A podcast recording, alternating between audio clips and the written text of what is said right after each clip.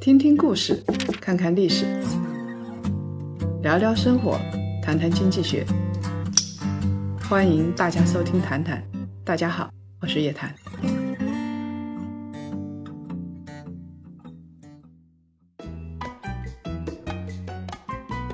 大家好，我是财经女侠叶檀。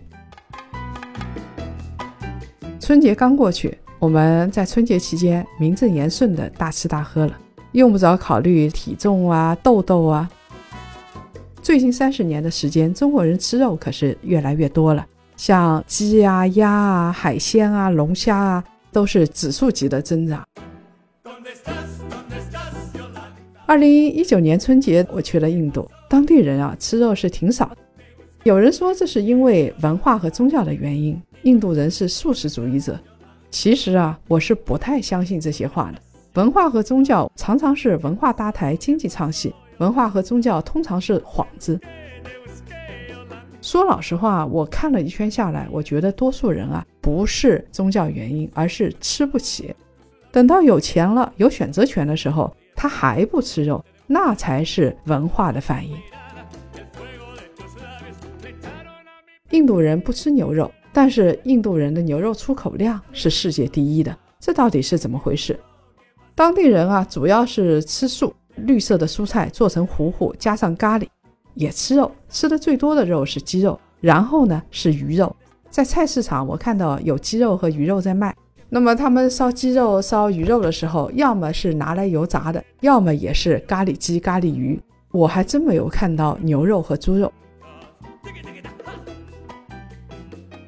印度人基本上所有的肉类都吃的很少，是因为印度人特别有节操吗？其实啊，从人性的角度来说，人的生理性来说，构造是大同小异的，不会有什么特别的地方。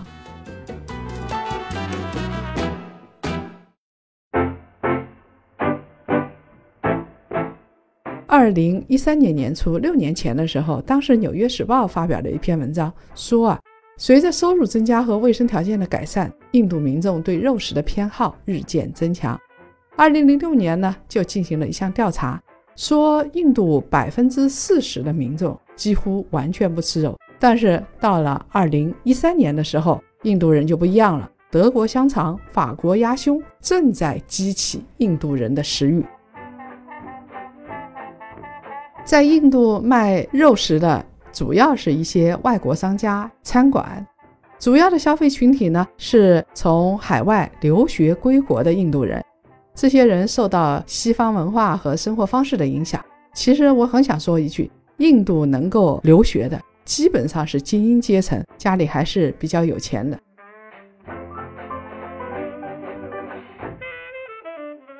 我在印度印象最深的就是街头闲庭信步的那些牛。各种黄牛、白牛、黑牛在街头溜达，那种大脖子、浅皮肤的白牛啊，在印度是圣牛，他们想去哪儿就去哪儿。按理来说，印度人很尊重牛啊，但是有一个数据特别奇葩：印度的牛肉出口量是全球最大的。美国农业部有一个数据，截止到二零一三年的时候，印度就赶超了巴西，成为全球牛肉出口量最大的国家。每年出口牛肉是四百万吨。一方面牛是圣物，另外一方面牛肉出口量世界最大，这中间的矛盾怎么解释？印度人不杀圣牛，只杀水牛。印度的牛肉是特别便宜的，印度的水牛是比较惨的，老的母水牛是最惨，因为它们老了没什么用了，不能挤奶，不能产崽，不能耕地，所以呢就进屠宰场了。而且他们那种屠宰场也不是工业化的、比较现代化、比较牛道的屠宰场。所以说啊，印度人不吃牛肉是有文化和宗教方面的影响，但很大程度上是被迫的，是因为钱少。如果钱多，他们的精英阶层肉吃的也不少。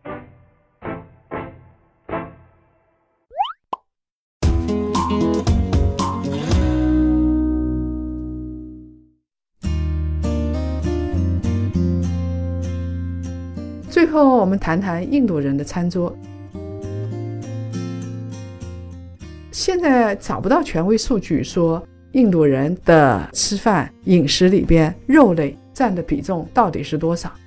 但是有一点是很明确的，在印度，鸡肉是最受欢迎的，没有文化冲突，又没有宗教冲突，养起来很快，成本又很低。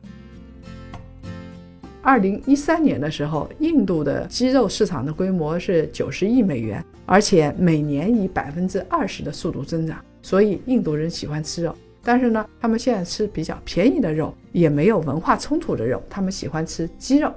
大规模的牛肉、猪肉、羊肉这些养殖需要工业化，需要运输，需要冷冻，还需要庞大的消费者群体。印度人估计有点够呛。再过几年，我相信他们的牛肉啊、羊肉啊、海鲜的消费也会上升。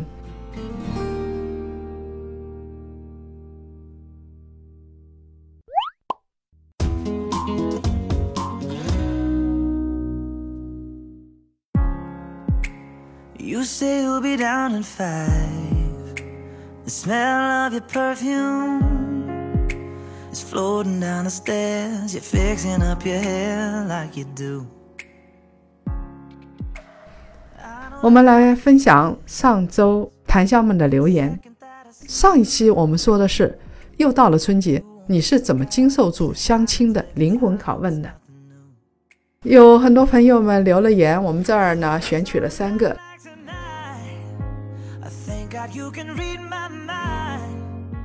有一个叫 Robin 的檀香啊，跟我们说，他说啊，经历了一年的相亲啊，我有三点感想。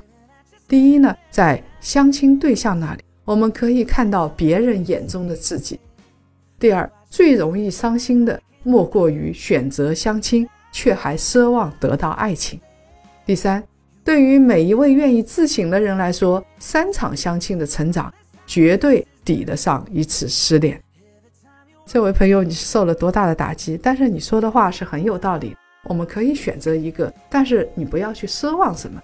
而且相亲是对方眼中的你自己，是一面镜子。just did something to me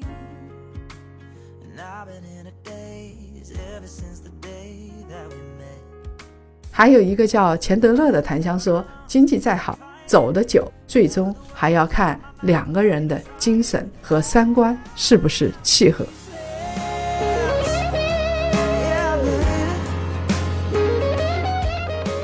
另外一位叫东风的檀香说：“心意相通，容颜互赏，此情只因天上有，可怜凡人到处求。”啊，你很有诗意，但是我想在凡间，有时候我们也会有细水长流的幸福。I'm speechless. You're standing there in that dress. Girl, it ain't a secret. Cause watching you is all that I can do. Oh, I'm speechless. You already know that you're my weakness. After all this time, I'm just as nervous.